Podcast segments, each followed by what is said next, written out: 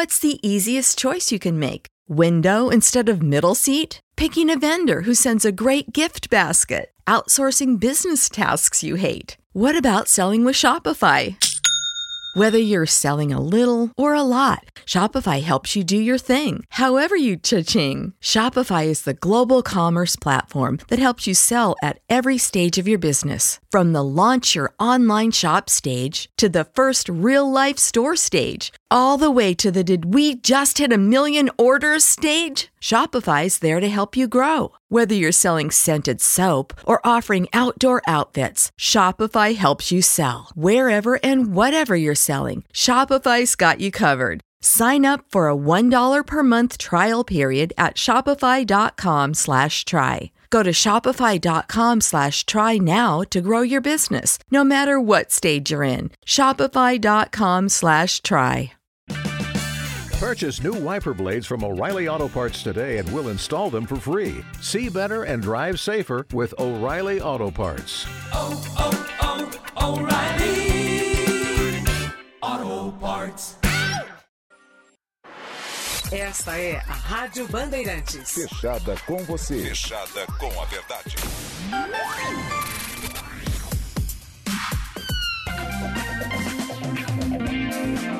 Jornalismo Bandeirante. Agora, o pulo do gato. Na Rádio Bandeirantes.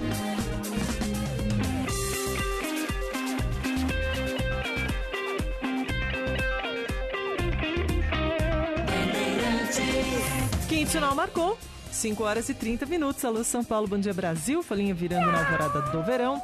Hoje é sábado, 21 de janeiro de 2023.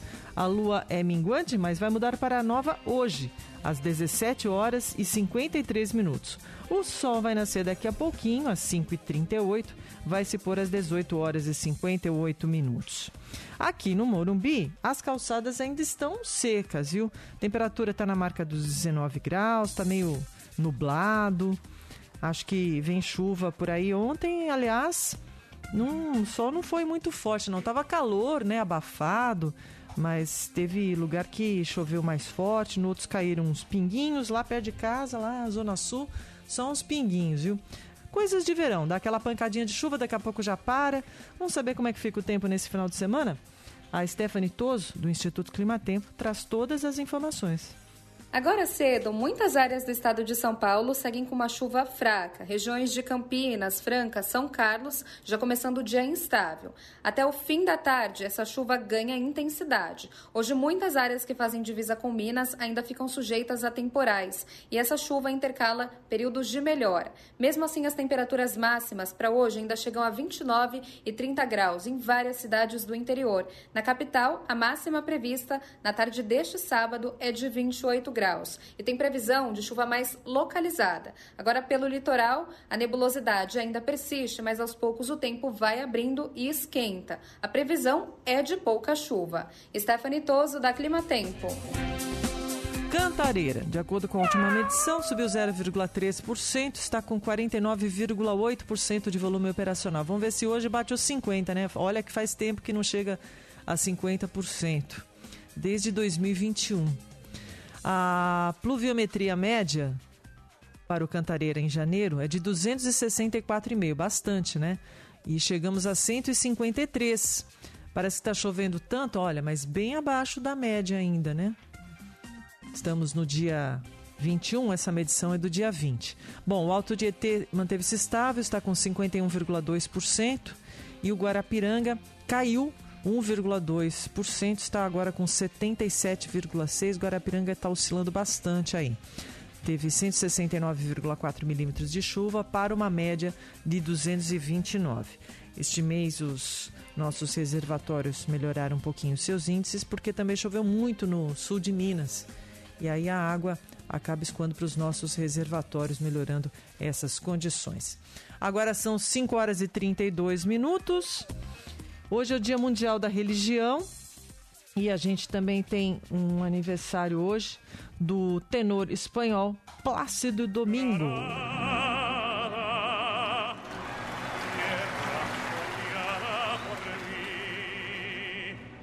cantare se vuelve gitano cuando es para ti. Mi cantar hecho de fantasía, cantar flor de melancolía, que yo te vengo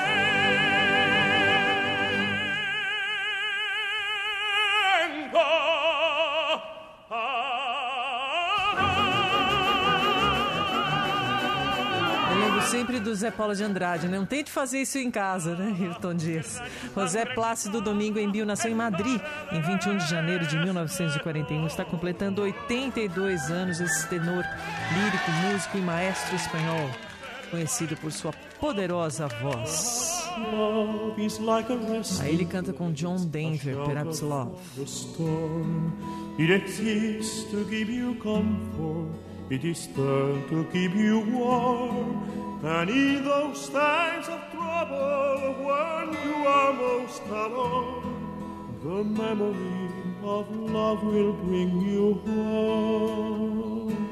Perhaps love is like a window, perhaps an open door. It invites you to come closer, it wants to show you more. And even if you lose yourself and don't know what to do, the memory of love will see you through. Oh, love to some is like a cloud. Lindo, né? Tá Aí alguns dos destaques de hoje, desse 21 de janeiro, 5 horas e 35 minutos. Vamos saber como é que tá o transporte público agora, hoje com o João Rossetti, que está na coordenação. Bom dia, João. Bom dia, Silvânia. Bom dia, Hilton. Bom dia para os ouvintes. Um ótimo sábado para todo mundo. Situação dos transportes neste momento é tranquila aqui na capital paulista. Linhas de metrô funcionando normalmente, sem alterações, assim como as da CPTM e da Via Mobilidade. Para quem vai sentido litoral sul, sistema Anchieta Imigrantes opera em 5x5, sem bloqueios ou trânsito nas rodovias. Apenas o tempo nublado prejudica um pouco a visão do motorista. É isso aí, Silvânia. Volto com você quando tiver mais informações. Obrigada, João. E olha, hoje, em continuidade às obras de construção da futura estação Santa Clara, na expansão da linha 2 verde do metrô até a Penha, a Avenida Sapopemba será interditada a partir das 10 horas da manhã no trecho entre os números 1872 e 2430. O bloqueio vai se estender até dezembro e vai permitir o remanejamento de 200 metros da adutora do Rio Claro, que funciona no local desde 1939. O desvio será feito pela Rua Orfanato, na altura do número 1736, e o trajeto seguirá pelas ruas Itiúba, Go- Gopiara e Bernarda Paulista, retornando à Avenida Sapopemba. A CET vai disponibilizar agentes na região da intervenção viária para orientar os motoristas e pedestres, além, claro, de implantar a sinalização visual no local. 5h36, como é que participa do Pulo do Gato, Ailton? 11 999 048756. Desta forma, já tem muitas mensagens chegando, você pode mandá-las. Hoje, como a gente está sozinha aqui, é até melhor mandar por escrito, né? Que assim é mais fácil para eu ler já colocar no ar, porque algumas vêm erradas, não é para esse programa, é para outro, então não posso colocar diretamente no ar sem ouvir antes. Um alô pro Ariovaldo Santa Cruz dos Navegantes. Está com céu limpo e fazendo calor. Bom para ir para a praia. Também o Tair Lebrão acompanhando. É... Quem mais? O Edu César, do Papo de Bola. O Marcos Geraldo Gomes de Mariporã. O... Ele diz que ontem o Cantareira às 20 horas atingiu 50%. É, como é que você, você tem esses dados, ô Marcos? Né? Porque a Sabesp divulga às 9 horas da manhã. Provavelmente vai atingir sim. Logo mais às 9 a gente já confirma. O Kleber Mazelli de Bragança Paulista por lá, tempo bom também. E o Antônio Sérgio de Taubaté também na nossa escuta, assim como a Maria Marinheiro. 5h37, hoje a gente repete a participação do Carlos Araújo, da assessoria de comunicação do INSS em São Paulo, no Pulo do Gato, viu? Todo sábado a gente está repetindo, porque os ouvintes pedem bastante, sempre com informações importantes. Como essa daqui, né? Carlos, nos últimos dias circularam algumas notícias falsas sobre o reajuste do auxílio reclusão. Fake news, né? Você pode explicar melhor sobre esse benefício? Bom dia. Sim, Silvânia. Primeiro, é importante lembrar que algumas condições para o pagamento do auxílio reclusão. É necessário que o preso seja contribuinte do INSS e que existam familiares com direito ao auxílio, como cônjuge, companheiro, companheira ou filhos, por exemplo. Além disso, o segurado precisa ter um número mínimo de 24 contribuições mensais. Outra condição é que a média da renda mensal dos rendimentos do segurado nos últimos 12 meses não pode ser superior a R$ 1.754,18. O auxílio reclusão tem o valor fixo de um salário mínimo e, portanto, teve o mesmo reajuste que foi aplicado ao salário mínimo. No caso de notícias falsas que circularam sobre o reajuste desse benefício, foi informado que o auxílio reclusão passou para R$ 1.754,18. Esse não é o valor do auxílio reclusão, mas da média mensal dos últimos 12 meses para dar direito ao benefício. Ou seja, o segurado só vai ter direito ao auxílio reclusão se a média mensal de seus rendimentos for igual ou inferior a R$ 1.754,18. Reforçando, portanto, o valor do auxílio reclusão é de R$ 1.302, ou seja, igual ao salário mínimo atual. Carlos, no próximo dia 25 é feriado na cidade de São Paulo. Isso muda o pagamento dos benefícios? Não, Silvânia. O calendário de pagamento de benefícios só é alterado no caso de feriados nacionais. Para quem recebe valor igual ao salário mínimo, o próximo pagamento vai do dia 25 deste mês até 7 de fevereiro. Por isso, é importante destacar que na cidade de São Paulo, apesar de ser feriado municipal no dia 25 e mesmo com os bancos fechados, não há mudança nas datas de pagamento. Nesse caso, o segurado que tiver crédito do benefício no dia 25 pode verificar as outras opções para receber o benefício nesse dia, como o uso de caixas eletrônicos ou movimentar os valores no site ou aplicativo do banco. Lembrando que o próximo pagamento para quem recebe o salário mínimo passou para R$ 1.302 esse também passa a ser o novo piso da Previdência. Já os segurados, que recebem acima do mínimo, terão reajuste de 5,93%. E, no caso das pessoas que tiveram o benefício concedido há menos de um ano, o reajuste é proporcional. Para quem recebe mais que o mínimo, o próximo pagamento começa a ser creditado no dia 1 e vai até 7 de setembro. O calendário de pagamento pode ser consultado no site gov.br/inss. E para encerrar, para finalizar, Silvânia, quero lembrar que a Previdência Social vai completar 100 anos na próxima terça-feira, dia 24 de janeiro. No início de sua história, em 1923, não eram todos os brasileiros que tinham direito à Previdência. Ao longo dos anos, foram muitas mudanças, com a inclusão de beneficiários e facilidade de acesso aos benefícios. Hoje, a Previdência abrange aposentadorias, pensão por morte, salário maternidade, auxílio por incapacidade temporária, benefícios por acidente de trabalho, entre outros. Podem ter direito aos benefícios os funcionários de empresa, trabalhadores por conta própria, empregadas domésticas e segurados facultativos. Há também categorias voltadas para trabalhadores de baixa renda e com alíquota reduzida. Os microempreendedores individuais, os facultativos de baixa renda, que são as donas de casa, e os contribuintes individuais e facultativos, que optam pela alíquota reduzida de 11% sobre o salário mínimo. As pessoas podem acompanhar informações oficiais do INSS pelas redes sociais: Facebook, Instagram, Twitter e YouTube. Já as solicitações podem ser feitas pelo telefone 135 ou pelo site gov.br/barra ou aplicativo Meu INSS. Ouvintes, até a próxima semana. Carlos Araújo, da assessoria de comunicação do INSS São Paulo, toda semana no Pulo do Gato. Se você tem alguma reclamação, alguma dúvida, manda para cá por e-mail, pulodogato.band.com.br, pulodogato.band.com.br, coloque seu nome completo, CPF, o número de telefone. E se você já for aposentado ou pensionista, também você coloca o número do seu benefício. Faça um resumo do seu problema, a gente encaminha, você vai receber a sua resposta pelo e-mail também. Boca no trombone também pulodogato.band.com.br. E nós recebemos a resposta à reclamação da nossa ouvinte. Vamos ver aqui. Do Anísio Menuti. Ele tinha uma reclamação contra o Bradesco. Ele tinha efetuado uma compra no site do Carrefour e um valor pago, não entregaram a compra, na verdade, então era contra o Carrefour, né? Mas nós recebemos a resposta de que o ouvinte já foi contactado e já estava sendo agendada a data para o reembolso da compra. O CAR também respondeu à reclamação da Marina Escaroca Lopes, problema resolvido. A Prevent Senior responde à reclamação da Aparecida Sônia Mecone de Oliveira a respeito de umas sessões de fisioterapia a, que a mãe dela tem direito, estava fazendo, né? Tinha recebido, tinha sido interrompido esse serviço, mas ela não tinha recebido alta ainda, né? Foi marcada uma nova avaliação.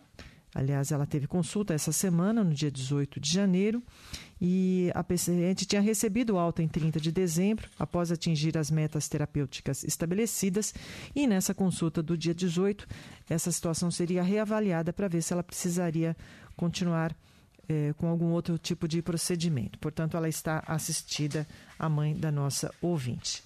São 5 horas e 44 minutos. Você acompanha a partir de agora o programa Nosso Agro na Rádio Bandeirantes, uma iniciativa da Confederação da Agricultura e Pecuária do Brasil. Atração que apresenta as principais notícias do setor, com dicas, entrevistas, tecnologia, investimentos e muito mais numa comunicação direta para simplificar a vida do produtor. Fique conosco a partir de agora Nosso Agro na Rádio Bandeirantes. Está no ar a Rádio Nosso Agro, uma produção Sistema CNA Senar. Olá, minha irmã produtora rural, meu irmão produtor rural. Eu sou Marcelo Tonhose e está no ar o Nosso Agro, um programa do Sistema CNA Senar que une o campo e a cidade pela produção sustentável de alimentos, que traz muitas informações, dicas, serviços para você, tudo de bom isso aqui, viu? Aqui no rádio a gente dá todas as dicas, todas as informações importantes para o seu dia a dia, para você melhorar de vida. E temos aqui hoje muita informação para você. Eu estou aqui com meus colegas Bruno Amorim e Isabela França na edição de hoje desse programa. Tudo bem, rapaziada? Olá, Tunhose, muito obrigada pelo convite, viu? Você será sempre bem-vinda.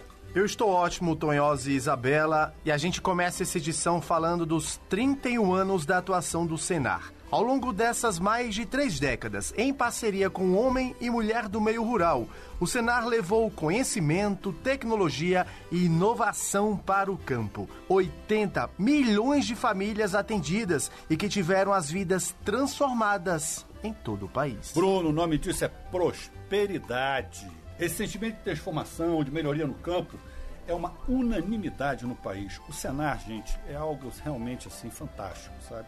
Transforma a vida das pessoas, é, seja na formação profissional, na promoção social, na assistência técnica e gerencial. Vocês têm uma ideia? São mais de 200 mil propriedades rurais desde 2014 atendidas pelo Senar. São mais de 2 milhões de, de, visitas técnicas, é muita coisa, gente. A assistência do Senar é um modelo inovador, é algo que só tem no Brasil, com esse modelo, com essa qualidade e com esses resultados. Parabéns, Senar. Só com a orientação do técnico, a gente dobrou a nossa produção de 30 sacas para 70 sacas por hectare. E o resultado, a qualidade do nosso café é um café muito sadio, sem doença, e com orientação técnica resolvemos a nossa situação. A assistência técnica e gerencial do Senar também chega aos produtores por meio do programa Agro Nordeste, que tem melhorado a vida de milhares de famílias. Faz com que a gente enxergue não somente como pequenos, mas como grandes, que é onde a gente pode se inserir, porque a fundamental importância do, do, do Agro Nordeste é trazer o conhecimento, o acesso à tecnologia, a novos conhecimentos para que a gente possa estar tá no mesmo lugarzinho onde o grande vende seus produtos. E o Serviço Nacional de Aprendizagem Rural também oferece capacitação em mais de 300 profissões no meio rural. São mais de 100 cursos de educação à distância. E o melhor, totalmente gratuito. Através do Sindicato Rural de Goianésia, Paulo Henrique fez o curso de drones, o que mudou completamente a vida dele. Hoje em dia eu sou piloto de drones, moro em Goiás, mas trabalho por uma empresa de São Paulo, trabalhando tanto com a parte de pulverização, tanto com a parte de controle biológico. E tudo isso começou através de um curso que foi feito no cenário.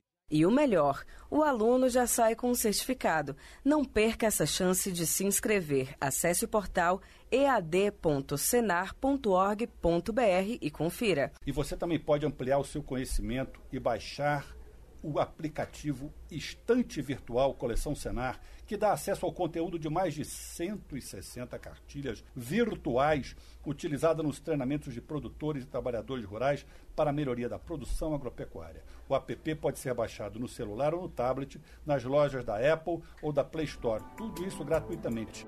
O clima no campo. A gente volta a falar sobre a estiagem. No Rio Grande do Sul, 45 municípios declararam situação de emergência. E para falar como deve ficar o tempo por lá, a gente vai conversar agora com o meteorologista do IMET, o Instituto Nacional de Meteorologia, Francisco de Assis. Seja bem-vindo mais uma vez, Francisco. Qual a previsão para esses próximos dias? Como é que está aí a sua conversa com São Pedro? Bom, sobre as condições de chuva no Rio Grande do Sul como um todo, né? A situação ainda continua de chuva muito irregular, apesar que essa semana está dando as condições de chuvas a partir dessa terça-feira, né, até sábado, mas são pancadas de chuvas isoladas, principalmente na parte norte e nordeste do estado, indo para a parte leste, a parte sul e o centro ficando quase sem chuva, porém, no sábado é que dá uma melhorada, aumenta mais as condições de chuva de uma maneira mais geral. Mas aí a partir do domingo, dia 22, 2022 volta de novo a condição de estiagem de uma maneira geral, ficando a próxima semana toda sem chuva até pelo dia 27. Devemos voltar a chover no dia 28. Portanto, a gente vai ter os próximos 15 dias muito ruim de chuva ainda no Rio Grande do Sul.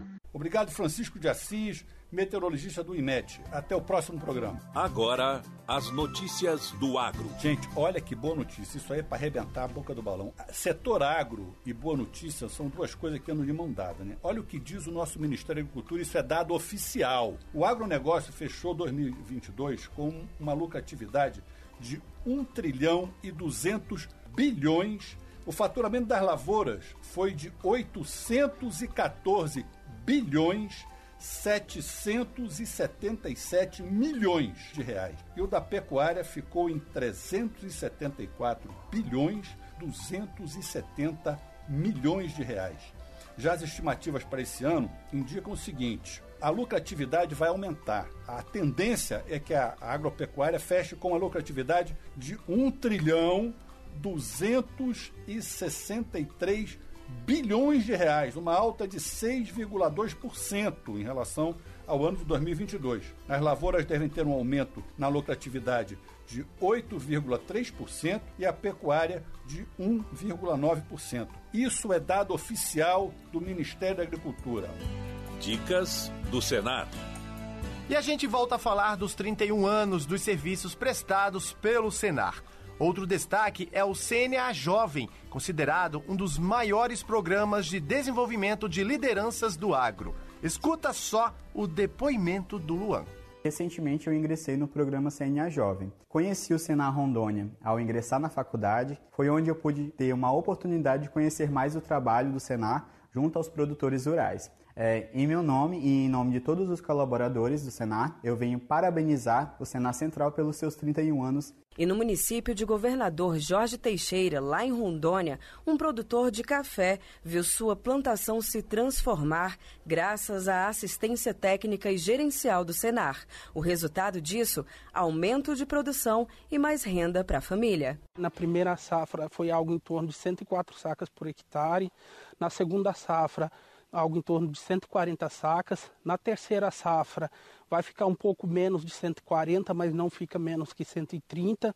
Então a gente tem uma estabilidade de produção, né, tem uma produtividade muito boa e, e além disso, além dessa produtividade, dessa produção, o poder de comercialização do, dos produtores é, melhorou bastante. A família se animou e decidiu aprimorar os conhecimentos Gustavo fez o curso de classificação e degustação do café, que foi fundamental para participar do concurso de qualidade e sustentabilidade do café de Rondônia.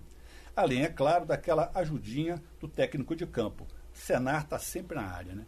Com a ajuda dele, a gente conseguiu ter uma, uma nota, é, talvez até mais do que o esperado, para uma primeira participação no concurso. E o produtor não parou por aí. Depois de três anos, a família do Gustavo se prepara para um novo desafio: produzir a própria marca de café. Com dedicação e com a ajuda de, de pessoas que já nesse meio, a gente conseguir a nossa marca e torrar o nosso café e conseguir produzir.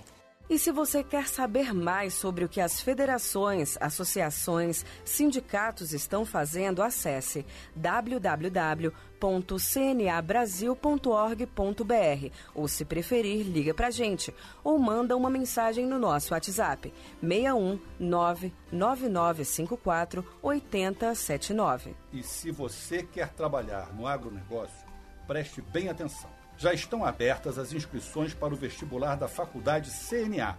Não perca essa chance. As vagas são limitadas. O edital, com todos os detalhes, está disponível no site www.faculdade.cnabrasil.org.br. E se você quer se especializar, tornar-se um profissional mais preparado, se inscreva nos cursos disponíveis e com matrículas abertas que estão sendo oferecidos pelo Senar. Novos conhecimentos te levam muito mais longe e para isso você pode contar com o Senar cursos gratuitos e online, além dos materiais exclusivos da coleção Senar. Acesse ead.senar.org.br e confira. E atenção, startups e empresas de tecnologia. Estão abertas as inscrições para o processo seletivo do Hub CNA Digital. O edital com os detalhes sobre as inscrições está disponível no site www.cnabrasil.org.br barra Hub. Hub escreve H-U-B. Conversa com quem sabe. Agora vamos conversar com o novo ministro da Agricultura, senador Carlos Favro, lá do Mato Grosso, e nós temos uma honra enorme estar aqui com o senhor ministro e queremos saber quais são os seus projetos, seus planos para o Ministério da Agricultura nesse ano de 2023, agora que está começando um novo governo trabalhar junto com a agricultura empresarial. As tecnologias que usam nas grandes propriedades chegarem juntas ao mesmo tempo na pequena para que todos alcancem o maior nível de produtividade. Ministro Fávaro, existem dois projetos, a regularização fundiária e o licenciamento ambiental, que são considerados muito importantes e que estão parados no Congresso Nacional. O senhor vai trabalhar para fazer avançar isso aí? A regularização fundiária é fundamental que avance nesse país. É, eu digo que é a carta de alforria de pequenos e médios produtores que estão há anos esperando o título da terra para poder é, buscar o custeio na hora certa, dar a terra em garantia, comprar um trator, um equipamento, uma ordenhadeira mecânica. É a segurança jurídica que o homem do campo precisa. Nós temos, dentro dessa proposta, é, modernizando ela, usando os algoritmos, as tecnologias, as imagens satélite, para cruzar informações e facilitar o processo de regularização. Agora, em hipótese alguma, facilitar é igual precarizar. Por exemplo, é, no projeto, eu já entreguei o relatório como senador, é, não mudamos o marco temporal. Por quê? Isso significa um incentivo a novos invasores de terras públicas, na certeza que quando você começa a mudar o marco temporal de regularização fundiária para frente, fala assim, vamos continuar invadindo, porque no futuro o Congresso troca a data de novo, leva para frente e nós vamos ser contemplados. Não, fica lá em 2008. É lá em 2008 o marco temporal para que nós não demos sinalização ao mercado de novos invasores. Agora, processo de regularização é importante, como também é importante nós discutirmos o licenciamento ambiental, moderno, eficiente, sem precarizar o meio ambiente. Ministro Carlos Fávaro, muito obrigado, muito obrigado mesmo pela sua presença aqui e que o senhor tenha sucesso na condução do Ministério da Agricultura. Espaço das Federações. E uma notícia que vem lá do Rio de Janeiro. As feiras são uma tradição não só para pequenas, mas também nas grandes cidades. Comprar o alimento ali direto do produtor atrai um público fiel que gosta de escolher o produto e conhecer de perto quem cultiva as frutas, legumes e hortaliças com tanto carinho. É o circuito carioca de feiras orgânicas que tem proporcionado esse encontro entre o campo e a cidade. Na Feira do Campo de São Bento, em Niterói, Andréia escolhe bem o que vai levar para casa. A gente vê que eles trabalham com amor, faz com toda dificuldade, porque a mão de obra não está fácil. Eles sofrem e a gente a gente percebe isso pela dificuldade do plantio, de quem cuida, né, do tempo, dos intempéries todo da natureza, mas é gratificante ver. A gente come aquilo que está na época. E Rafael também costuma comprar os alimentos frescos vendidos na feira. O sabor, né, é outro, né, a própria digestão, né, o próprio processo alimentar é totalmente diferente. O Circuito Carioca de Feiras Orgânicas foi criado em 2010 é uma parceria entre a Secretaria Especial de Desenvolvimento Econômico Solidário e a Prefeitura do Rio de Janeiro e a Associação de Produtores Biológicos. Atualmente são 19 feiras espalhadas por todo o estado. Quando você vende diretamente na feira, você vai tirar esse pé de alface, vai acabar com toda a cadeia de atravessadores, né, de outras pessoas que iriam ganhar uma parte do seu lucro e você vende diretamente ao consumidor. Então isso faz com que é, depois do custo desse produto, o teu alface, o lucro é todo seu. Se você quer mudar de vida, melhorar a qualidade, a técnica na sua plantação, ganhar mais, procure o sindicato da sua cidade. A assistência é gratuita. Se ficou com alguma dúvida, mande uma mensagem para o nosso WhatsApp 61 99954 8079. Participe. Nós estamos chegando ao final de mais um programa Nosso Agro no Rádio e lembro aqui o seguinte: todos os serviços do Senar são de graça e eles acontecem por causa da contribuição dos nossos produtores rurais. Você também pode ouvir e compartilhar o programa de rádio no nosso canal do YouTube e também no site da cna.org.br. Muito obrigado. Vamos em frente até o próximo programa. Até o próximo programa, Tunhose. Até lá, gente. Você ouviu a Rádio Nosso Agro, uma produção Sistema CNA Senar. Você acompanhou o nosso Agro na Rádio Bandeirantes, uma iniciativa da Confederação da Agricultura e Pecuária do Brasil.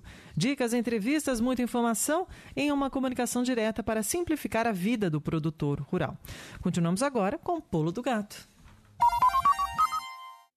Jornalismo Bandeirante.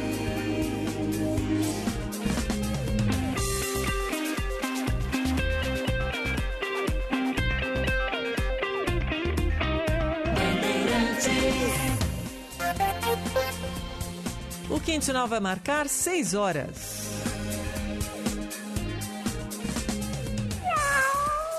A partir de agora, em rede para todo o Brasil. Opa! É, a garganta falhou aqui. 21 de janeiro, não, não é frio, não é ar-condicionado, Ailton Dias. Sábado, 21 de janeiro de 2023, esse é o Pulo do Gato, trazendo para você um resumo das principais notícias do Brasil e do mundo. Começando com a Polícia Federal que cumpriu mandados de busca e apreensão na casa do governador afastado do Distrito Federal Ibanês Rocha. A operação realizada em conjunto com o Ministério Público também teve como alvo o ex-secretário executivo da Segurança do Distrito Federal, Fernando de Souza Oliveira. Os dois são investigados no inquérito que apura se houve omissão de autoridades no Estado durante os ataques às sedes dos três poderes no dia 8.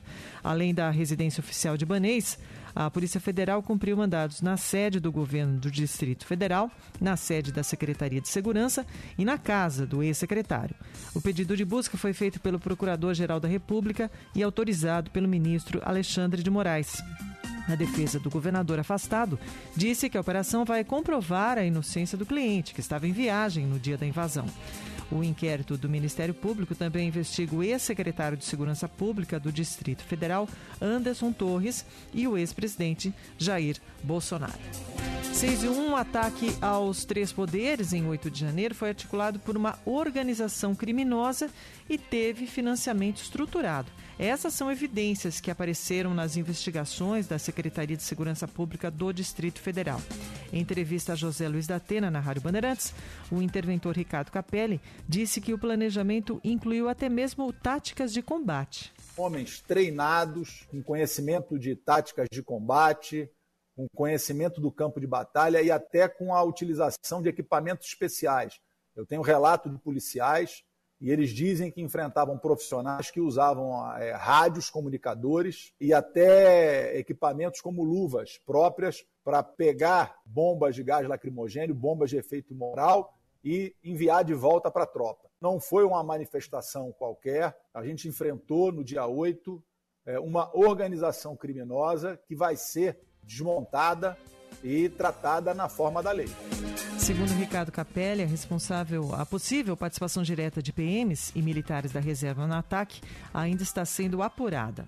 A nossa intenção é apurar o que aconteceu, punir os eventuais responsáveis, sem confundir a punição aos responsáveis com a condenação das instituições. Tenho plena confiança nos homens e mulheres da Polícia Militar do Distrito Federal. Nós temos 44 homens feridos, alguns com ferimentos graves, homens que lutaram pela democracia da nossa Polícia Militar. Se não fosse eles, a coisa poderia ter sido pior. Então, é possível que alguns elementos tenham se envolvidos, esses elementos serão identificados, a, a conduta individualizada e serão punidos na forma da lei, preservando as instituições. Oito militares da ativa lotados na presidência e no gabinete de segurança institucional teriam participado de manifestações em frente ao quartel do Exército em Brasília.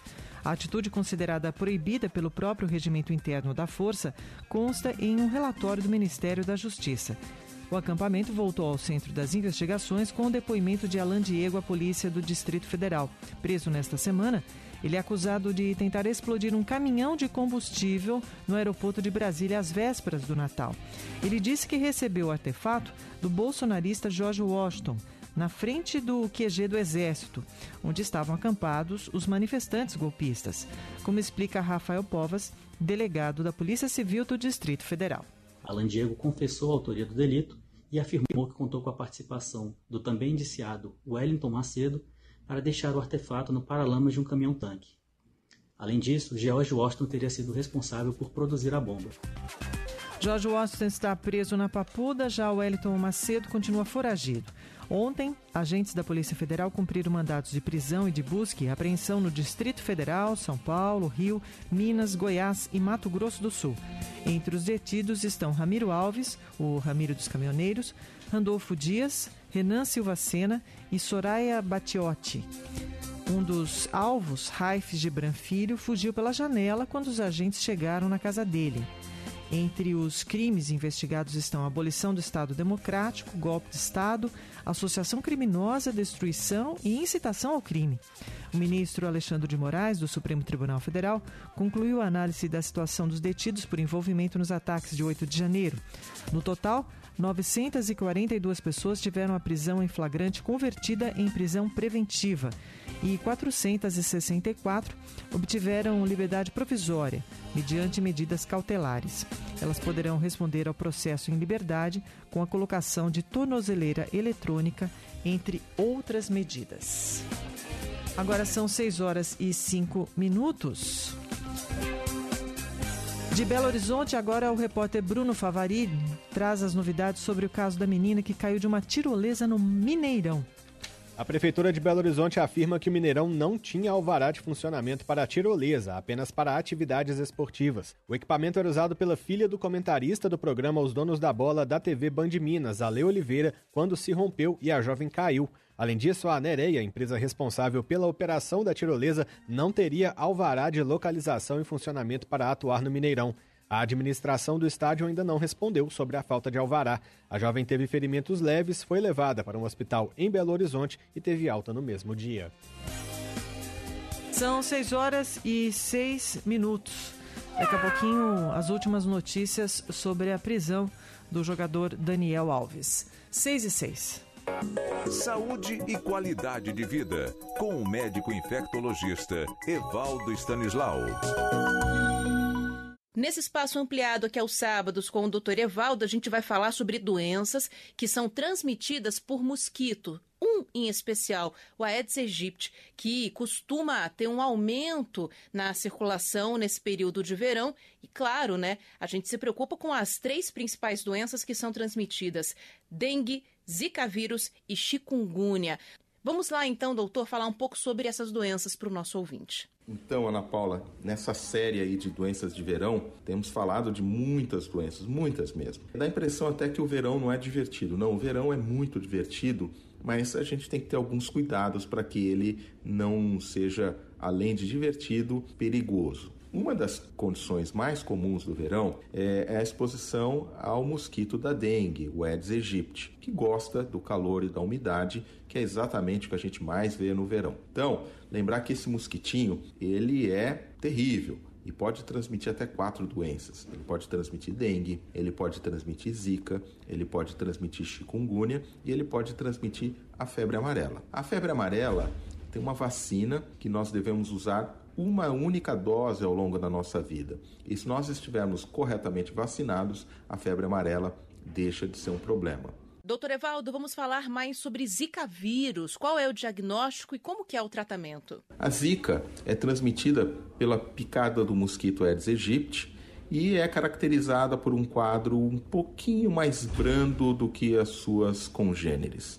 Ela dá uma febre, um certo mal-estar, dá uma vermelhidão no corpo que não é tão intensa assim, pode comprometer os olhos e, em mulheres grávidas, tem o risco de malformações, sobretudo no sistema nervoso central, das crianças que estão em formação e que estão em desenvolvimento intrauterino. Por isso que a Zika é uma doença que a gente tem que monitorar e acompanhar, sobretudo por conta das complicações em recém-nascidos e fetos. Mas a outra doença transmitida pelo Aedes aegypti é a chikungunya. E essa é muito, mas muito importante e muito perceptível pelas pessoas que se infectam. Ela se caracteriza por um quadro de febre, vermelhidão no corpo, mas sobretudo por muitas dores articulares. É, chikungunya, num dialeto é, africano, significa aquele que se curva, remetendo a pessoa que tem tanta dor que ela fica paradinha, curvada, para que ela não sinta a dor e consiga tolerar. A chikungunya, infelizmente, é muito presente no Brasil, cresceu demais, está presente hoje quase em todo o território nacional. E é, o que nós recomendamos é que, se a pessoa suspeitar que ela esteja com chikungunya, febre, vermelhidão no corpo, muita, mas muita dor articular, procure orientação médica. Existem tratamentos que precisam ser feitos e existem medicamentos que não devem ser utilizados no início da doença por conta do risco de prolongar o sofrimento. Aliás, essa, infelizmente, é uma das características da chikungunya. Passada a fase aguda, muitas pessoas que têm chikungunya, sobretudo mulheres, podem ter uma dor articular, uma artrite que perdura por semanas, meses ou até indefinidamente. Então, chikungunya a gente precisa identificar e tratar adequadamente. Bom, e para fechar, a mais comum dessas doenças, que é a dengue, né? Quais são os cuidados que a gente precisa tomar, doutor? Eu sei que a hidratação é um ponto fundamental, né? A dengue é a doença que a gente está mais acostumado a lidar, é também a mais frequente entre as transmitidas por mosquito é, e que tem a perspectiva de uma vacina que está chegando, né? Já tem uma vacina que é de parcial sucesso, mas tem uma que está chegando e que eu acredito que em um ou dois anos nós teremos à disposição, que vai nos proteger bastante. Mas até lá a dengue preocupa. A dengue ela pode ocorrer em até quatro vezes, porque são quatro tipos diferentes do vírus da dengue. Então, uma pessoa ela pode ser exposta a um tipo de vírus e depois a outro e outro e ter mais de uma vez dengue. A dengue vai se caracterizar por um quadro de um grande mal-estar, dor de cabeça, vermelhidão no corpo, artralgia, dores nas articulações e precisa ser adequadamente diagnosticado e tratado, porque se não for assim, crianças, pessoas mais idosas, pessoas mais vulneráveis poderão ter um desfecho fatal pela dengue, que tem complicações muito graves. Como é que a gente evita a complicação da dengue? Tomando água, hidratando. Então, se você suspeita que está com dengue, ou se um idoso, uma pessoa que depende de você, uma criança, você suspeita que esteja com dengue, não tem erro. Comece a hidratar, hidrate vigorosamente e não dê de jeito nenhum nenhum anti-inflamatório ou derivados do ácido acetil salicílico, porque isso poderá piorar a situação. Hidratando e procurando orientação médica, a letalidade da dengue é menor que 1%. Então, pessoal, a gente precisa identificar e conduzir bem os casos de dengue, que são muito frequentes no verão. Você ouviu o médico infectologista Dr. Evaldo Stanislau, CRM 72705. 6 horas e 12 minutos em reunião do consórcio do Nordeste, governadores querem pedir a Lula envio de receitas para um fundo de desenvolvimento regional. De João Pessoa fala Oscar Neto. A perda de receitas e meios para compensação dos estados são elencados pelos governadores do Nordeste como pautas prioritárias a serem apresentadas ao presidente Lula na próxima semana. A chamada Carta de João Pessoa foi elaborada durante o encontro do consórcio nesta sexta no Centro de Convenções da capital paraibana. Os governadores defenderam a criação de um fundo de desenvolvimento regional que substitua instrumentos vigentes da guerra fiscal, infraestrutura das rodovias, energias renováveis, malha ferroviária, além da segurança hídrica, também foram temas abordados pelos gestores. 6 e 12, agora a repórter Priscila Xavier traz novas informações sobre o caso das americanas. Especialistas afirmam que a Americanas pode ter a falência decretada caso o plano de recuperação judicial não seja aprovado durante a Assembleia Geral dos Credores.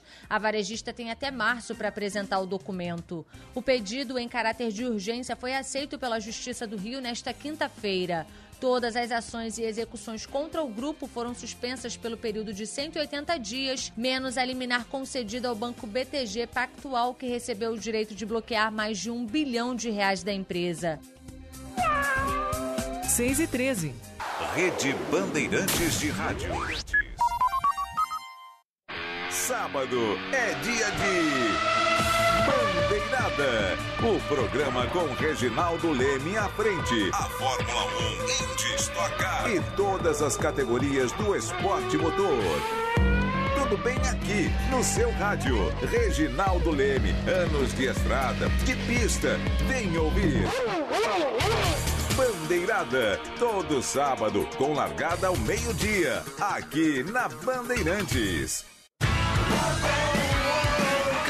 Campeonato Paulista. Hoje, a partir das seis da tarde, Inter de Limeira e Corinthians. Narração, Rogério Assis. E amanhã tem o primeiro clássico, Palmeiras e São Paulo, com Ulisses Costa. Futebol é com a Bandeirantes. Oferecimento Braspress, a sua transportadora de encomendas em todo o Brasil. Em São Paulo, ligue 21889000. Nakata, peças para carro, moto ou caminhão, chega mais. Com Nakata é tudo azul pela frente. Baltec, antigoteira na sua laje, telhado ou parede. Baltec, impermeabilizando e colorindo o Brasil. Grupo Souza Lima, eficiência em segurança e serviços. Telha Norte, a solução completa do início ao fim da sua obra. Aproveite! Tenda Atacado, tá na sua vida? Tá no Tenda. E Conduz Cabos, Conduz Cabos é na Elétrica Neblina. 3619-1600.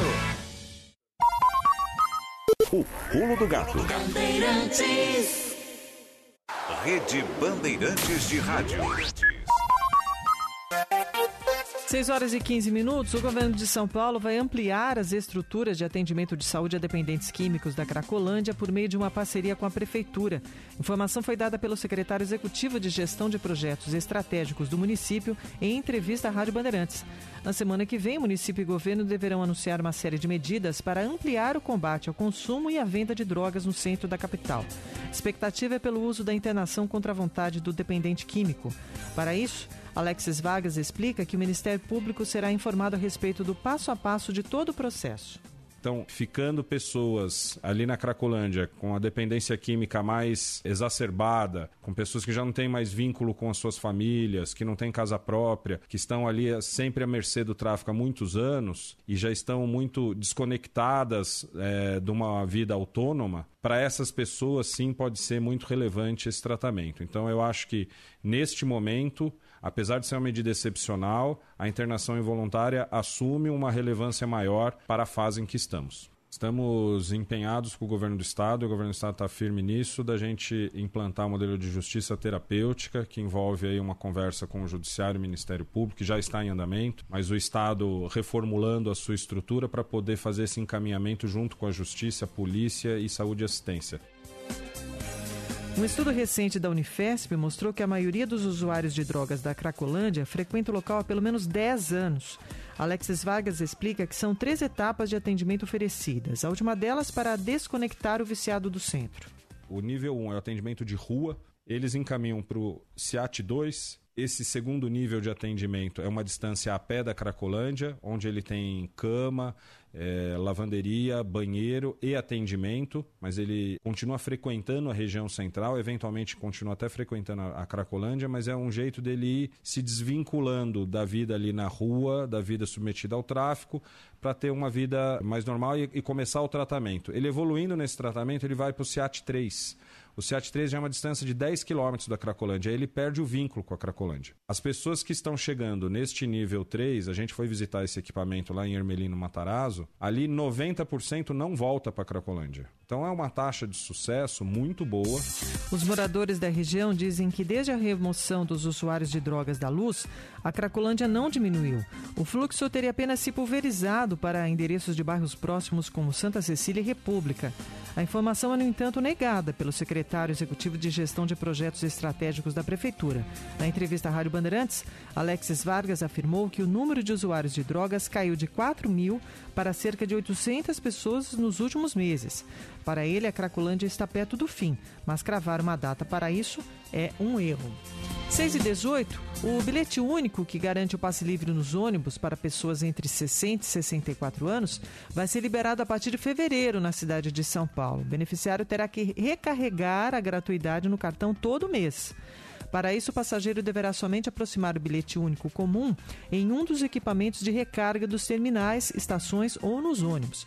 A gratuidade para pessoas entre 60 e 64 anos foi estabelecida em dezembro do ano passado. Desde então, o passageiro nessa faixa etária precisa mostrar o documento oficial com foto ao motorista no momento de embarque.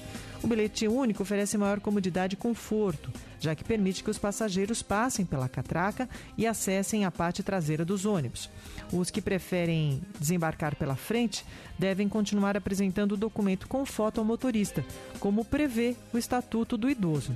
Quem perdeu o cartão pode solicitar um novo no site, que é o sptrans.com.br barra atendimento. Eu vou repetir sptrans.com.br barra atendimento. Avenida Sapopemba terá interdição para obras da linha 2 verde do metrô a partir deste fim de semana. A via será fechada hoje às 10 horas, entre os números 1872 e 2430. Expectativa de que a interdição dure até dezembro. Este bloqueio é para a continuidade das obras de construção da futura estação Santa Clara na expansão da linha 2 verde do metrô até a Penha. No local será feito o remanejamento de 200 metros da adutora Rio Claro. O metrô, o consórcio construtor Linha 2 e a Sabesp afirmam que o serviço será feito sem que haja desabastecimento de água para moradores. A CT orienta o desvio pelas ruas do Orfanato, Itiúba, Gopiara e Bernarda Paulista, retornando, enfim, à Avenida Sapopemba. A companhia afirma que vai disponibilizar agentes de trânsito para orientar os motoristas e pedestres, além de implantar sinalização visual na região. Pulo do gato. Rádio Bandeirantes. O pulo do gato. Bandeirantes. 6 horas e 20 minutos. Rede Bandeirantes de Rádio. Lá em casa tem sabor. Lá em casa tem Italac. Lá em casa tem amor. No Brasil inteiro tem Italac. Lá em casa tem sabor. Italac, a marca de lácteos mais comprada do Brasil. Lá em casa tem Italac. Rádio Bandeirantes. Porque sempre tivemos os microfones abertos para o debate, abertos para a opinião plural, abertos para a sua participação, é que podemos dizer que estamos fechados com você e com a verdade. É mais do que um compromisso. Porque sobre os fatos pode-se interpretar, fazer conjecturas das motivações, pode-se elaborar, projetar suas consequências. Mas os fatos são os fatos. E é aí que você vai nos encontrar sempre firmes. Não abrimos mão da verdade dos fatos. E sempre com foco em você, na defesa dos seus direitos. Mais do que nunca, Rádio Bandeirantes. Fechada com você, fechada com a verdade. O pulo do gato. Linha Internacional. 6 horas e 21 minutos, o Pumas do México decidiu romper o contrato com Daniel Alves por justa causa após a prisão do jogador na Espanha acusado de violência sexual. O atleta vai ficar detido sem direito à fiança após a justiça do país europeu atender a um pedido do Ministério Público da Catalunha. De Londres, mais detalhes com o correspondente da Rádio Bandeirantes, Felipe Killing.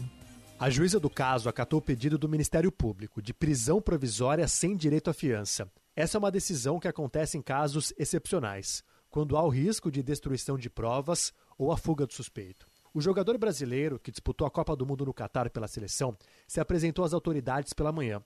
Depois de prestar depoimento, recebeu ordem de prisão. O caso aconteceu em 30 de dezembro numa luxuosa casa noturna em Barcelona. Daniel Alves estava na Espanha em férias após a Copa do Mundo. Uma mulher de 23 anos acusa o brasileiro de violência sexual. Em depoimento obtido por um jornal de Barcelona, a vítima, de 23 anos, afirmou que Daniel Alves teria segurado a mão dela e a colocado em suas partes íntimas, contra a vontade da jovem. Em seguida, ele entrou numa porta e pediu que a mulher o seguisse. O local, segundo ela, era um banheiro. O jogador trancou a porta. No local, que não tinha câmera de segurança, a vítima afirmou que Daniel subiu o vestido dela, a jogou no chão e a obrigou que ela fizesse sexo oral nele. A jovem afirma que resistiu e disse que levou um tapa no rosto. Em seguida, teria havido ato sexual sem o seu consentimento. Ainda segundo o depoimento, a mulher, que estava com outras duas amigas, denunciou o estupro aos gerentes da casa noturna, que chamaram a polícia. Mas quando os guardas chegaram, Daniel Alves não estava mais lá. Ele foi enquadrado na Lei de Liberdade Sexual na Espanha, que foi aprovada no ano passado e é conhecida por ser uma das mais avançadas do mundo. Entre as regras, caso a vítima esteja passiva por qualquer motivo, como intimidação ou consumo de álcool, é considerado que ela não tinha condições de permitir qualquer contato. O jogador vai ficar na penitenciária Bryans 1, na Catalunha. Ex-jogador do Barcelona, do Paris Saint-Germain e do São Paulo, ele estava na Espanha para o enterro da sogra. Daniel ficará preso durante a investigação do caso. É, a situação está bem difícil para o Daniel Alves. Segundo o jornal espanhol O Periódico, ele mudou a versão durante o depoimento e disse que a relação foi consensual. Outros nomes do futebol brasileiro também já foram acusados por crime de estupro. O atacante Robinho foi condenado em última instância pela justiça italiana em 2022 a nove anos de prisão por violência sexual de grupo contra uma jovem albanesa. O crime ocorreu em 2013 numa boate de Milão. Na época, o atleta jogava pelo Milan. Em outubro do ano passado, a Justiça da Itália pediu a extradição dele para o cumprimento da pena, mas o pedido foi negado porque a nossa Constituição proíbe a extradição de cidadãos brasileiros.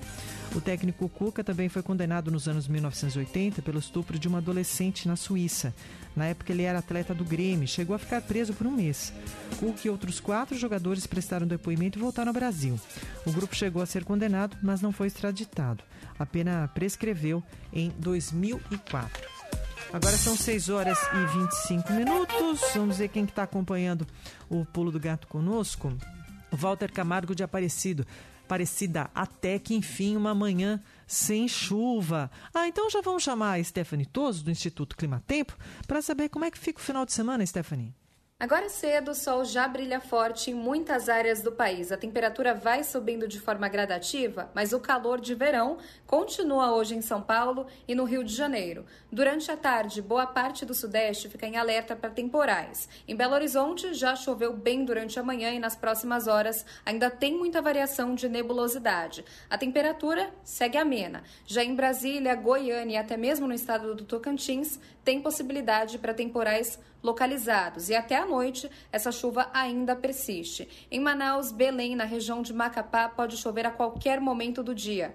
Esse sábado ainda vai ser ensolarado pelo Nordeste, em especial por todo o litoral, e a previsão é de pouca chuva em João Pessoa, Salvador e também em Recife. Agora, no sertão do Nordeste, o tempo segue firme. Tem destaque nas próximas horas para o aumento da chuva no Rio Grande do Sul. A passagem de uma frente fria afastada aumenta o risco de temporais na fronteira oeste gaúcha. E em Uruguaiana, a chuva pode vir acompanhada por raios e também por trovoadas. Amanhã, domingo, ainda com essa instabilidade concentrada entre Goiás, Tocantins, estados do Pará e também do Maranhão, com risco para temporais. Em São Paulo, o calor continua e a partir de amanhã o volume de chuva diminui. Stephanie Toso, da Clima Tempo. 6 e 26 um alô para o Edmilson Teixeira, que nos acompanha de Taubaté. Também tem um alô muito especial, o Silvio Henrique Martins, atualmente morando na Polônia. Pede um miado para a neta polaquinha Aniela, está completando um aninho. Então, parabéns aí, Aniela, muita saúde para ela. E eles que são ouvintes de toda a programação da Rádio Bandeirantes. Beijinho para vocês. Quem também está aqui? O João Albino Gonçalves de São Vicente. Amanhã nossos times vão se enfrentar. É, vai ter Palmeiras e São Paulo, né? Que vença o melhor, disse o João Albino. Obrigada, João. Um abraço para você. Ele espera que seja ele, né? Claro, o time dele, o tricolor. Danilo Lima nos acompanha de Praia Grande. Também tem nosso ouvinte, cadê? É, Roberta Vieira fazendo aniversário, é a filha do Antônio Vieira de Mongaguá. Aliás, hoje também é aniversário do Lucas Taveira, é nosso produtor, coordenador do Pulo do Gato. Hoje ele está de folga. Nós já o cumprimentamos ontem. O Antônio Vieira, que está sempre na escuta, também manda um abraço para eles, para ele. A Loreta Bellini também. O Alexandre Pariqueraçu. Ontem choveu forte aqui, hoje está uma neblina. Isso diz que o então o sol vai rachar, né? Neblina que baixa, sol que racha, né? Assim? Tem um pedido de alô também, Ailton. Coloca aí pra gente ouvir. É do nosso ouvinte, Luiz Beltrame. Bom dia, Silvane. Bom dia. E todos os amigos da Band. Gostaria que você mandasse um, um miado especial para mim, para minha esposa Célia, é, que nós estamos completando hoje 45 anos de casado. Budas de Platina. É o Luiz Antônio, aqui de Santo André. Parabéns ao casal, muita saúde, muitas felicidades aos dois, viu? Também um alô para o Fernando Henrique Conte, que nos acompanha de São Manuel, interior de São Paulo. 6 e 28 criadores de aves projetam um aumento nas exportações neste ano de Porto Alegre. Mais informações com a repórter Paula Neyman. A exportação de animais, principalmente de aves, vem aumentando exponencialmente no Brasil. De acordo com o presidente da Associação Brasileira de Proteína Animal, Ricardo Santin, no último ano foram 4 milhões 822 mil toneladas de proteína animal que foram exportadas, havendo capacidade de aumentar a produção e o abate no Brasil. Por isso, as projeções para 2023 são de números ainda maiores. O Brasil fica com quase 70% da produção de carne de aves e quase 80% da de suínos. Ou seja, nós temos condição sim de crescer porque há alojamentos e capacidade. E o Brasil, quando comparado com os outros concorrentes, tem a facilidade da proximidade dos grãos. A estiagem tem sido um desafio para a agricultura e produção de animais, pois o milho tem sido muito afetado e é o principal componente da ração destes animais que são abatidos. Em relação à importação, os maiores concorrentes do Brasil são os Estados Unidos e a Europa, mas o país latino ainda está muito à frente. O Brasil tem mais de 35% do market share global e nesse ano de 2023 nós devemos fechar as exportações com mais de 5 milhões de toneladas. Para o nosso ouvinte ter uma noção dessa grandeza e da posição do destaque do Brasil, segundo colocado, que é os Estados Unidos, vai exportar provavelmente 3 milhões e 700 mil toneladas. Por isso, o Brasil é protagonista nas exportações e a BPA acredita que em 2023 os números serão ainda maiores. E o Brasil possui diversos benefícios de meio ambiente que auxiliam na sua produção. 6 horas e 30 minutos, vamos conferir agora as manchetes de alguns dos principais jornais do país. O João Rossetti vai nos contar o que diz a Folha de São Paulo. João. Bom dia, Silvânia. A Folha de São Paulo diz: promessa de Lula para imposto de renda custa mais de 100 bilhões de reais e dificulta a tarefa de Haddad. Estado de São Paulo. Lula e Sônia Guajajara viajam a Roraima para acompanhar a crise do povo Yanomami. O Globo, Rio de Janeiro. Daniel Alves muda a versão e admite sexo com mulher que o acusa de estupro, mas diz que foi consensual. Jornal Extra. O programa Desenrola de renegociação de dívidas será focado em quem ganha até dois salários mínimos. Correio Brasiliense. No Correio Brasiliense, STF manda prisão, man, mantém prisão de 942 bolsonaristas envolvidos em atos golpistas. Estado de Minas. Ministro da Defesa José Múcio diz que não se arrepende de chamar acampamentos de democráticos. E o Zero Hora Porto Alegre. Ibanez Rocha e ex-secretário de Segurança são alvo de mandados de busca e apreensão. Obrigada, João. A Gazeta da Zona Norte desta semana destaca: São Paulo comemora 469 anos com muitas opções para aproveitar a cidade. É aniversário da cidade de São Paulo é no próximo dia 25 de janeiro. Outro destaque: Prefeitura realiza obras de recuperação em 28 pontes e viadutos da capital. Bolsa de Valores de São Paulo fechou ontem em queda de 0,78%. O dólar comercial com alta de 0,72 foi negociado a R$ 5,20. O turismo negociado a R$ 5,40 e o euro com elevação de 0,95%, valendo 5,65. Hoje tem Mega Sena, é o concurso 2557, prêmio acumulado, estimativa de 51 milhões de reais para quem acertar as seis dezenas. 6 horas e 32 minutos. Lula convoca uma ação emergencial para intervir na terra Yanomami, a maior reserva indígena do país.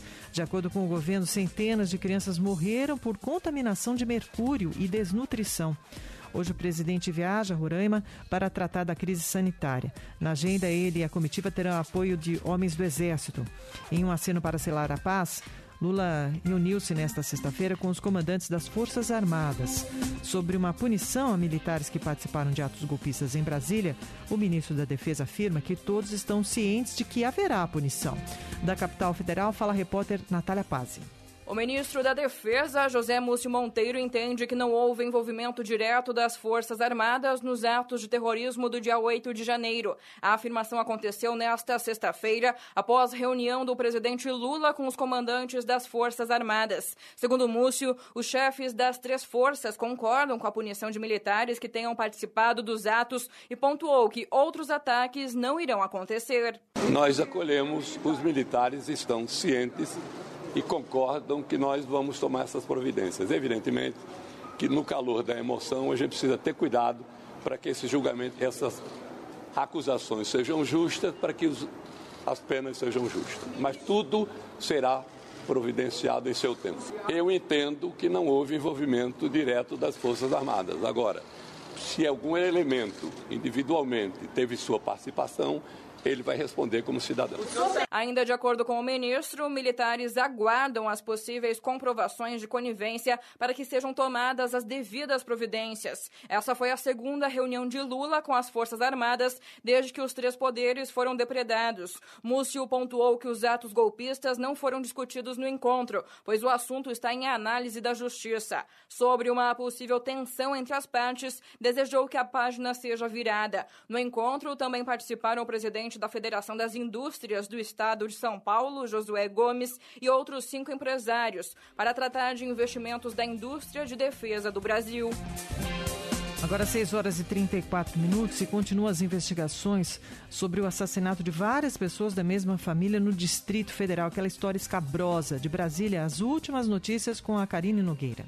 A Polícia Federal cumpriu nesta sexta-feira mandado de busca e apreensão na casa do governador afastado do Distrito Federal Ibanês Rocha. As medidas foram autorizadas pelo ministro do Supremo Tribunal Federal, Alexandre de Moraes, a partir de pedidos da Procuradoria-Geral da República. O objetivo é buscar provas do inquérito instaurado para apurar condutas de autoridades públicas que teriam se omitido na obrigação de impedir os atos golpistas do dia 8. Ibanês Rocha, que está em em viagem ao Piauí está afastado desde 9 de janeiro por denúncia de omissão com relação aos ataques aos três poderes. O advogado Alberto Toron, que faz parte da equipe de defesa de Ibanês, afirma que a viagem não significa um afastamento do Distrito Federal. Primeiro, ele não se afastou do Distrito Federal, ele estava a semana inteira no Distrito Federal. Sexta-feira já é, vamos dizer assim, o fim de semana e ele viajou com a família dele. Não há nada de anormal, isso não é um afastamento do Distrito Federal. Federal. O segundo advogado de Ibanês, Kleber Lopes de Oliveira, afirmou que essa pode ser a última demonstração de que o governador reeleito não tem relação com os atos de violência faz parte da investigação que ele vem conduzindo. E o governador, embora naturalmente se sinta constrangido com a medida invasiva, considera que esta talvez seja a derradeira demonstração de que o governador não tem absolutamente nada a ver com os fatos praticados no dia 8 de janeiro. Ibanez Rocha é um dos 16 alvos de mandados de busca e apreensão da Operação Lesa Pátria, que também apura a participação de pessoas que financiaram ou fomentaram os atos terroristas do dia 8. Cinco pessoas já foram presas, duas no Distrito Federal, uma no Mato Grosso do Sul, uma em Minas Gerais e uma em São Paulo. Os investigados podem responder por crimes como abolição violenta do Estado Democrático de Direito, golpe de Estado, dano qualificado, associação criminosa criminosa incitação ao crime e outros delitos. Entre os presos, há dois conhecidos que participaram de atos em apoio ao ex-presidente da República, Jair Bolsonaro. Renan da Silva Sena, preso no Distrito Federal, teve uma queixa-crime apresentada contra ele pelo governador afastado Ibanez Rocha, que alegou ter sido ofendido por ele. Outro preso é Ramiro Alves da Rocha, conhecido como Ramiro dos Caminhoneiros. Ele foi detido em São Paulo e já disputou eleições pelo PSL em 2018 e em 2022 pelo PL pelo Estado para deputado federal. 6h37, a Justiça quebra o sigilo bancário da estudante de medicina da USP, que desviou quase um milhão de reais da formatura da turma. Detalhes com o repórter da Band, Rodrigo Hidalgo. Justiça quebra o sigilo bancário da estudante de medicina que desviou quase um milhão de reais da formatura da turma. Alicia Dude Miller, de 25 anos, saiu sorrindo da delegacia depois de ser indiciada pelo crime de apropriação indébita, que prevê pena de quatro anos de prisão. Quatro horas e meia antes, quando chegou para ser ouvida pela polícia, ela escondeu o rosto. Alicia confessou que fez nove transferências do fundo da festa de formatura dos seus colegas do curso de medicina da Universidade de São Paulo para suas próprias contas, um total de 937 mil reais. Presidente da comissão de formatura, a jovem disse em depoimento que tirou o dinheiro por discordar da forma como a empresa contratada estava administrando os recursos. Após perdas em aplicações, passou a jogar na loteria e depois a fazer gastos pessoais, como diz a delegada Zuleika Gonzalez. Com aparelhos eletrônicos, é, com aluguel de carro, com aluguel de apartamento e acabou tendo uma vida incompatível com a renda que ela tinha. Então ela confessou a apropriação. A universitária tinha uma renda mensal de cerca de R$ 4.500. Recentemente alugou um flat em um prédio na zona sul de São Paulo, pagando quase esse valor na locação mensal. Além do inquérito que investiga a apropriação do dinheiro da formatura, Alicia também é investigada por estelionato e lavagem de dinheiro por suspeita de golpes em uma casa lotérica. Também durante o depoimento ela contou que mentiu para os colegas quando teve que prestar contas. Ela alegou que havia perdido o dinheiro ao fazer uma aplicação em uma corretora de investimentos investigada pela Polícia Federal. Agora, a jovem teve a quebra do sigilo bancário determinada pela Justiça. Ela responde às acusações em liberdade. 6h39, a Juventus da Itália foi punida com a perda de 15 pontos no campeonato italiano pela Justiça Desportiva do país devido a fraudes fiscais nas contratações de jogadores.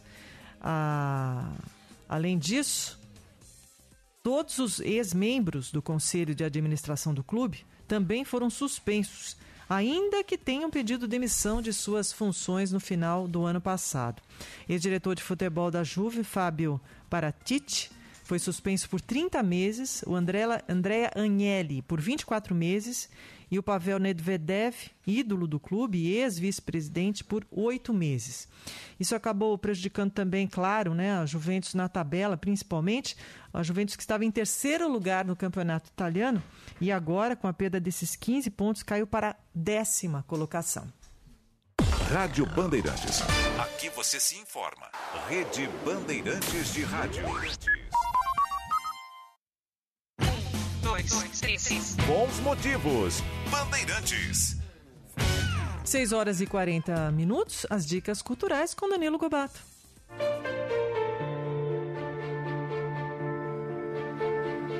Mais do que nunca é fundamental discutir a questão da imigração, sobretudo diante de episódios trágicos como a guerra na Ucrânia e o refúgio de milhares de afegãos fugidos do Talibã. Este é justamente o tema escolhido pelo ator e autor Eduardo Mosri como ponto de partida para o solo Boa Noite, Boa Vista, com direção de Antônio Januzelli. O trabalho encerra uma trilogia de solos teatrais estrelada por Mostre sobre imigração, interculturalidade e a valorização dos direitos humanos. Boa Noite, Boa Vista cumpre temporada até o dia 17 de fevereiro no Sesc Pompeia. O endereço de lá é Rua Clélia, 93, na Água Branca. Bem-vindos à minha exposição. Que, quem é você? Prazer, Candinho. O Museu Casa de Portinari, em Brodowski, continua com a sua programação especial de férias, que vai até o dia 29 de janeiro. De terça a domingo, das 10 às 12 e das 14 às 16, os jardins do museu recebem os tradicionais jogos e brincadeiras que remetem aos tempos de infância do menino Candinho. Onde eu nasci, lá em Brodowski, tinha peão, pipa, futebol. Ai, esse eu adoro. Como pula-corda, bola de meia, quebra-cabeças, bola de sabão, jogo da memória, brinquedos pedagógicos e livros infantis sobre a vida e a obra do artista. Além disso, a equipe educativa do Museu Casa de Portinari disponibilizará brinquedos e objetos que incentivam a interação entre as crianças e suas famílias, por meio de recreações que remetem à história da casa de Portinari. O museu está localizado na Praça Cândido Portinari, número 298, em Brodowski, e está aberto para visitação presencial de terça a domingo, das 9 às 18. Às quartas-feiras, o horário é estendido até às 8 horas da noite.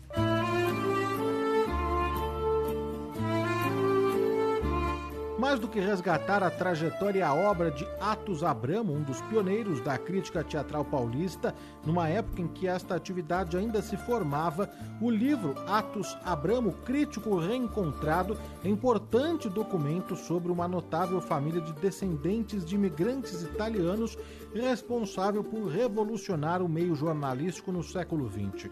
Com seus projetos editoriais nos jornais Folha de São Paulo e Estado de São Paulo, os Abramo imprimiram seu nome como uma família influente na arte, na política e na imprensa brasileira.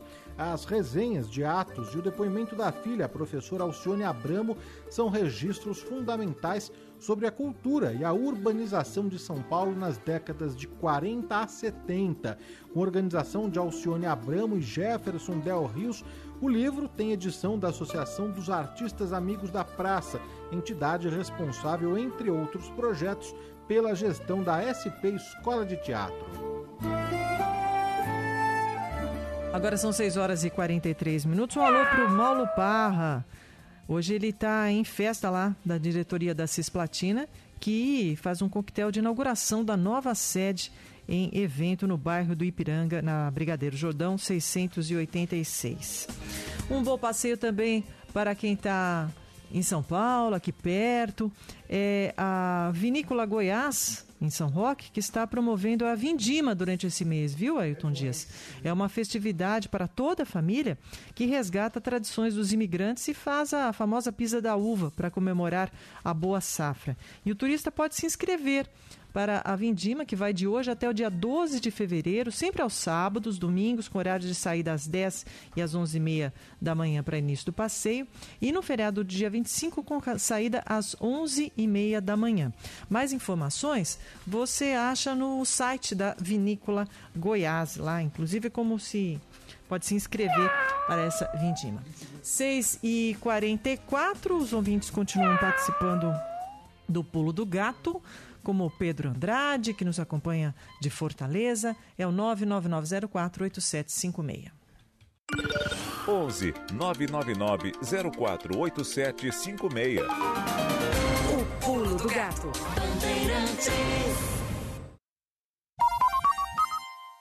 O Pulo do Gato.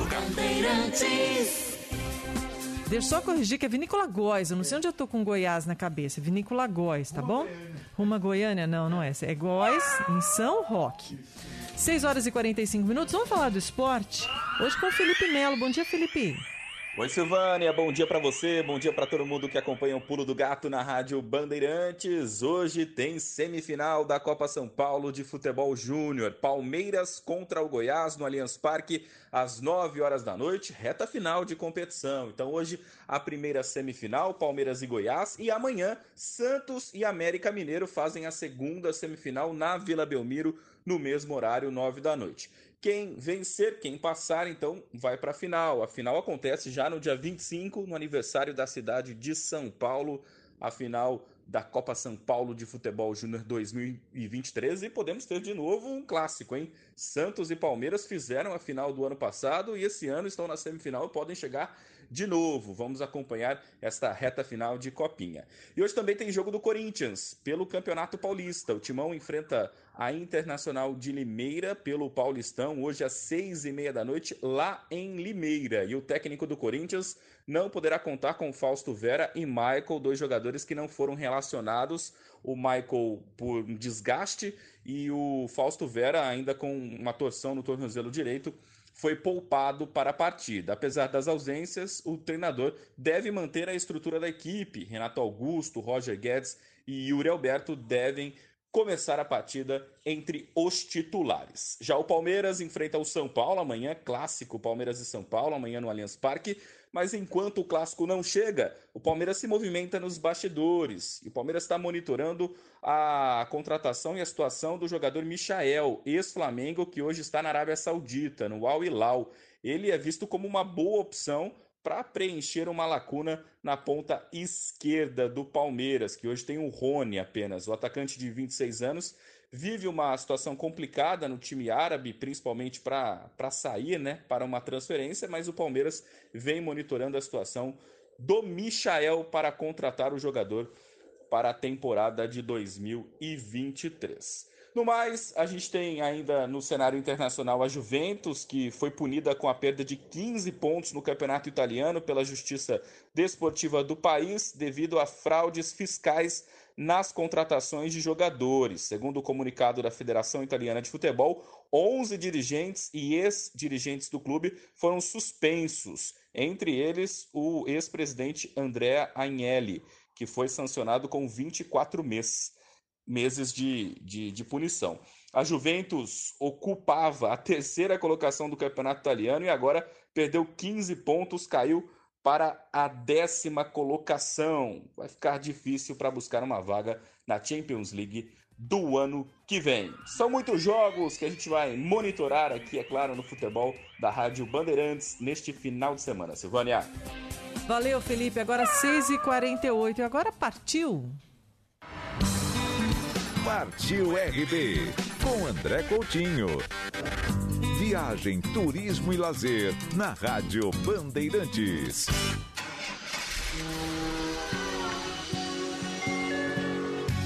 Oi, muito bom dia. Um ótimo sábado para você. Hora do resumão da semana. Viagens próximas à cidade de São Paulo, que foi um pedido de muitos ouvintes. Vamos nessa? Partiu RB. A gente começa com dois lugares que valem no mínimo um bate-volta. O primeiro deles é em Budas Artes, a cerca de 30 quilômetros de São Paulo. A melhor pedida para visitar esse agradável município é ir aos sábados, domingos ou feriados, quando é montada a tradicional feirinha de artesanato. Mas atenção, é preciso chegar cedo para encontrar vagas em ruas próximas ao centro. E até mesmo os estacionamentos pagos costumam lotar rapidamente. Se quiser ir de ônibus, Há alguns intermunicipais que saem do terminal Butantã, Capão Redondo e Campo Limpo. Procure se informar também das saídas de ônibus do Lago da Batata e da Rua Cardeal Arco Verde. A outra dica de hoje fica um pouco mais distante, mas também é possível fazer um bate-volta da capital paulista. Itu fica a cerca de 100 quilômetros de São Paulo e tem alguns motivos de sobra que valem a pena a visita. Na Praça da Matriz ficam os elementos instagramáveis que fazem jus à fama de cidade dos exageros. Nós vamos para São Roque, que fica a cerca de 50 quilômetros da capital paulista. Lá você vai encontrar o famoso Roteiro do Vinho, formado pela Estrada do Vinho, Estrada dos Venâncios e a Rodovia Quintino de Lima. As pessoas não pagam para passear nesse roteiro, então, é possível curtir com o próprio veículo, fazer degustações de vinho, se não estiver dirigindo, é claro, além de provar produtos típicos. E ótimas experiências em fazendas, pesqueiros, ranchos e pousadas. Já passamos por Itu, Embu das Artes e São Roque. E hoje nós vamos para a terra do lobisomem. Localizada a pouco mais de 120 quilômetros da cidade de São Paulo, Joanópolis oferece, além dessa lenda, muito contato com a natureza, história e aventuras. Considerada a capital do lobisomem, é possível encontrar por lá diversos produtos ligados ao homem-lobo. Talvez um dos passeios mais famosos da região seja a Cachoeira dos Pretos, com uma queda de cerca de 150 metros. E os mais aventureiros podem subir a Serra do Lopo, que mantém uma rampa de asa delta. Já estivemos em Itu, São Roque, em Budas Artes e Joanópolis. E hoje nós vamos até Juquitiba. O município fica a cerca de 80 quilômetros da capital paulista, uma viagem de uma hora, uma hora e meia de distância. Se você estiver com crianças ou com toda a família, pode passar o dia no Viva Ecopark. Lá os visitantes vão encontrar toboáguas, piscinas, piscina com ondas, trilhas e cachoeira. É possível, inclusive, alugar um quiosque com churrasqueira. O ingresso custa a partir de R$ 39,00 a inteira, mas informe-se sobre combos e promoções. Se você quiser ter ainda mais contato com a natureza em Juquitiba, uma boa pedida é conhecer a represa Cachoeira do França. É muito procurada por aqueles que buscam um passeio de barco, pesca esportiva e esportes na água. Sem contar que na beira da represa estão os melhores restaurantes, as melhores opções de gastronomia. Outro passeio super interessante é ir até a Toca da Raposa, um centro de lazer e cultura. Lá vivem livremente espécies da fauna, como tucanos, arapongas, corujas, veados e pica-paus. E para completar o seu passeio por Juquitiba, se informe sobre outras trilhas e cachoeiras e sobre o divertido rafting no rio Juquiá. Nossa viagem de hoje é para Guararema, a um pouco mais de 80 quilômetros de distância da capital. O bacana de lá é que se você não tiver ou não quiser usar um carro, tem ônibus com um bom preço que vai para lá. A cidade oferece muitos lugares interessantes em contato com a natureza, como cachoeiras, parques e mirantes. Se quiser observar alguns animais bem de pertinho, como capivaras e esquilos, além de encontrar um lugar super agradável, dê uma passadinha no Parque Ilha Grande. Em Guararema fica uma pitoresca estação de trem e é possível fazer um passeio de Maria Fumaça bem divertido. Sabia que a cidade é a única do Brasil que possui uma igreja com uma imagem do São Longuinho no altar? Eu acho que vale dar um pulinho para conferir, ou melhor, três pulinhos. Curtiu as dicas? Faltou o seu lugar preferido? Manda mensagem lá no meu Instagram que eu compartilho por aqui, arroba Coutinho. Segunda-feira tem mais. Tchau, ótimo final de semana, até lá. 6 horas e 53 minutos. Vamos ao CEDOM, Centro de Documentação e Memória da Rádio Bandeirantes, o trabalho do jornalista Milton Parron, com texto dele. O dia 21 de janeiro de 1993 foi de muita alegria entre todos que atuavam na Rádio Bandeirantes. Foi uma confraternização geral quando chegou a notícia de que o programa Brasil Caboclo acabava de entrar para o Guinness Book, o livro norte-americano dos recordes. Mais de meio século no ar, boa parte daqueles anos, todos sob direção e mais tarde também com a apresentação de Nassim Filho. Vamos recordar. Vez que eu viajava pela estrada de ouro. Engana-se quem pensa que música sertaneja é um estilo que está fazendo sucesso somente nos dias de hoje.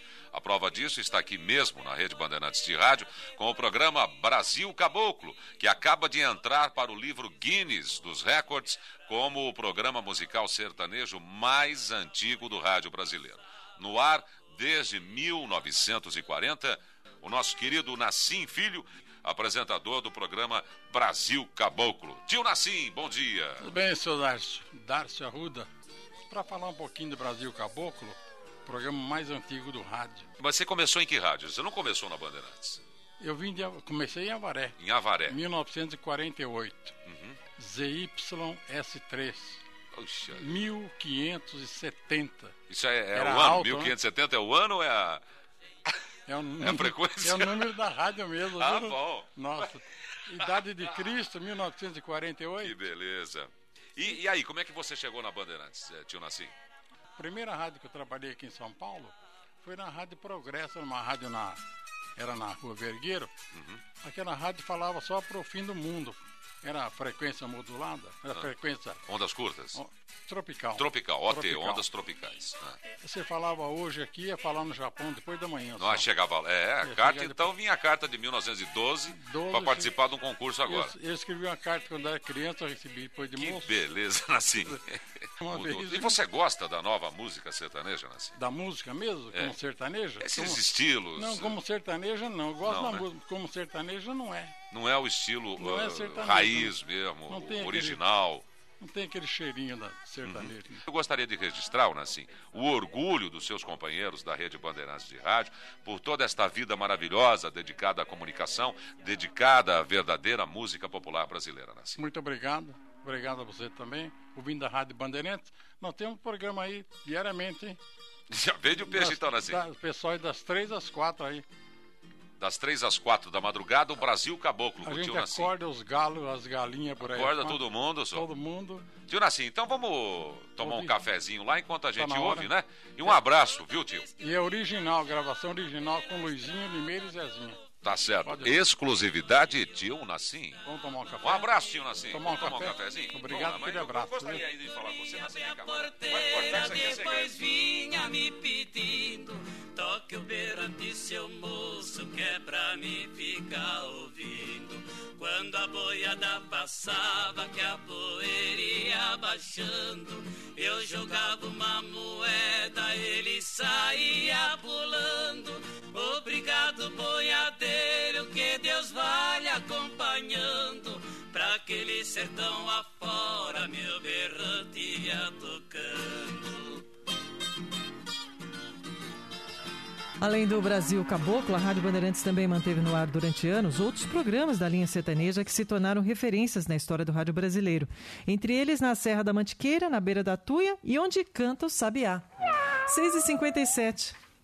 Rede Bandeirantes de Rádio. Roca Bar, o famoso do Mercadão, o criador do pastel de bacalhau e do sanduíche de mortadela, ícones da gastronomia paulistana. E o Roca tem a sua própria mortadela Roca, diversos sabores de pastéis, o tradicional sanduíche de pernil e seus hambúrgueres gourmet, com blend de carnes elaborado pelo chefe Horácio Gabriel. Aberto todos os dias no Mercadão e nos shoppings Moca, São Bernardo, Iguatemi Campinas e Moema, com um cardápio ainda mais variado. Vem pro Roca, 4327-2582 ou peça pelo iFood. Vem aí o aniversário de São Paulo, 469 anos. E a Bandeirantes aproveita e convida você a participar durante todo o ano de 2023 dos debates sobre a transformação do centro da cidade. Mais que um ponto histórico, muito mais que uma área de passagem, o sonho do centro voltar a pulsar. Local para morar, de trabalho, de comércio e serviços, de cultura, entretenimento, lugar de convivência. Vem junto olhar para o centro com a Rádio Bandeirantes. O pulo do gato. São 6 horas e 59 minutos. Vamos encerrar com música hoje, Ailton, também? Já tem muita gente emocionada aqui com a lembrança do Brasil Caboclo. E nós vamos encerrar então o Pulo do Gato desse sábado, 21 de janeiro, com o aniversariante do dia, Plácido Domingo, maestro tenor espanhol completando 82 anos.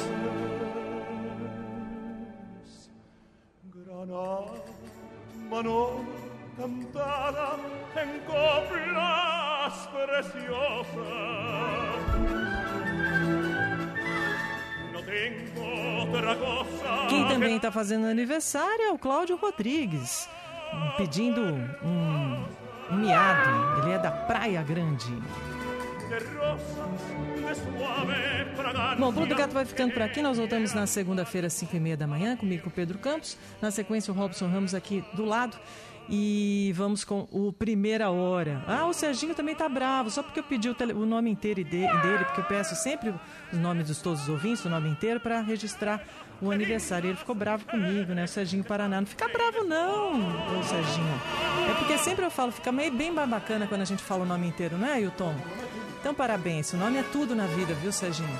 Sete horas marcou o quinto sinal.